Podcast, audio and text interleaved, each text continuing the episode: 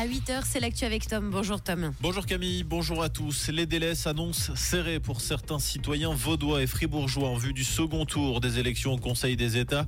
Hier matin, le matériel de vote n'était toujours pas parvenu dans certaines communes. Et ce, alors que la loi stipule que le matériel de vote doit arriver au plus tard le mardi qui précède un second tour d'une élection. À Genève et en Valais, les enveloppes ont été distribuées dans les temps depuis vendredi dernier. Les personnes qui n'auraient toujours pas reçu leur bulletin peuvent le réclamer auprès de leur commune. La rencontre entre Alain Berset et Emmanuel Macron risque d'être perturbée. À l'UNIL, des étudiants auraient décidé de mener des actions de protestation selon des messages interceptés sur les réseaux sociaux. Les deux présidents sont ciblés par les menaces. Les services de communication de l'UNIL se refusent pour l'heure à tout commentaire. L'UNIL qui serait néanmoins au courant de la situation. Pour rappel, Alain Berset et Emmanuel Macron doivent se rencontrer le 16 novembre prochain pour une conférence sur le thème de l'Europe. La saison de ski est lancée au Diableret. Le domaine de Glacier 3000 ouvre ses portes aux skieurs ce mercredi avec plus d'un mètre de neige fraîche mesurée à la station de mesure du Tsan-Fleuron située à 2600 mètres d'altitude. Après deux jours de préparation, les pistes du Rouge et du Dôme sont désormais accessibles au public. Le reste du domaine ouvrira progressivement dès ce week-end.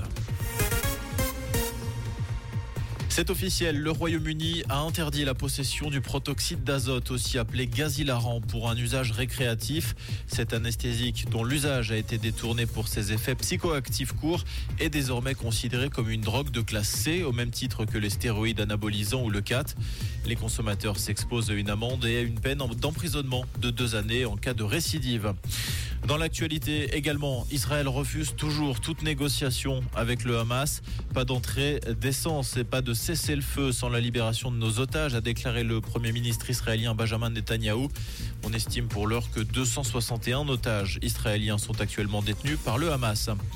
Pas de miracle pour Young Boys sur la pelouse de Manchester City. Les Bernois sont inclinés 3-0 hier soir lors de la quatrième journée de Ligue des Champions. Au classement IB pointe à la dernière place du groupe G.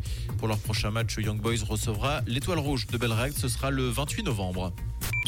Comprendre ce qui se passe en Suisse romande et dans le monde, c'est aussi sur Rouge. Pour ce mercredi, Météo Suisse nous annonce quelques gelées, des températures bien fraîches et un très joli soleil.